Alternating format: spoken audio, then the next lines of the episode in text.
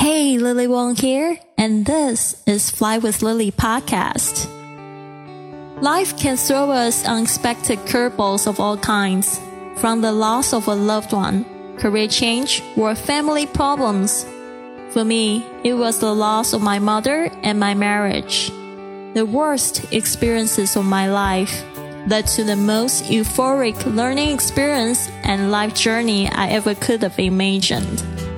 My journey let me dive within myself, overcome my fears, drop disempowering beliefs, and remove mental limitations.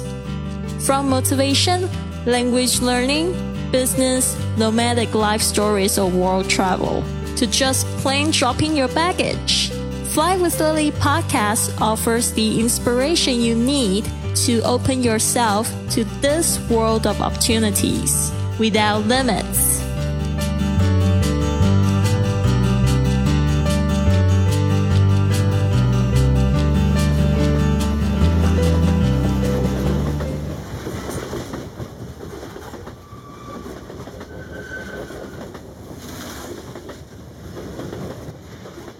Life is short and the world is wide.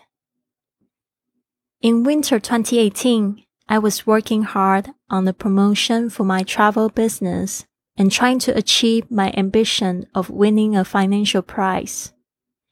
Due to the time difference between Spain and China, I started working as soon as I got up and often worked through the day. I frequently forgot about lunch and was often exhausted in the evenings. By Christmas Eve, I had hit my goal for that promotion, but I felt sad. I was sick and lying in bed. I decided to book a trip to Prague in February, where my friend Sonia had invited me earlier. After booking the trip, I started to look forward to it, and the next day I felt so much better. So I think the antidote to my sickness and boredom was definitely a vacation. Then I got another invitation to Iceland in January 2019. While there, I met Palli, who was a local marine engineer. We liked each other and wanted to get to know each other better. Although we were both unable to make a commitment due to the long distance. We met in different countries for vacation that year. Palli would work really hard at sea for two to three weeks and then had one week free, which was great for him to fly to see me. In between those meetings, I feel so restless and excited about our next meeting that I decided to fill gaps in my schedule with more trips and adventures. I was in Europe Asia, and even flew to South America that year. Even when I was back in Barcelona, I had decided to open up my apartment for couchsurfers just to immerse myself in travel vibes and keep my life busy. That decision opened up so many opportunities to deepen some of the most important friendships in my life. Elia, who was also from Taiwan, was the first couch surfer I hosted in my apartment and became my assistant for my business. Another guest was Hovard, a young Norwegian musician who stayed alone the first night before returning back to visit and stay with me with his two tall roommates from Oslo. We ended up meeting again in his home in Oslo when they became my hosts Pablo, a sweet Argentinian traveler, came to stay with me for two nights in Barcelona, and then we met up again in Bratislava while he was having a working holiday during my Europe journey. I also had a couple of really successful podcasting meetups and workshops in my apartment. However, the stress of growing a physical business in Barcelona and an existing online business which allowed me to see the world more freely, was becoming overwhelming. It reached a point where I had to renew my entrepreneur residency, which was a complicated and time consuming process. To make matters worse, there were political riots in Barcelona at the time, and the political situation had become very heated. While all this was going on, I was eager to see Palli. However, we were not ready for a full blown relationship. There was an important decision to be made. Shall I stay in Europe or shall I leave? I had been offered a tempting publishing contract in China, which I was very excited about, and also had discovered my desire to make up with my father back in Taiwan. Ever since splitting up with my ex-husband a few years ago, we hadn't talked much.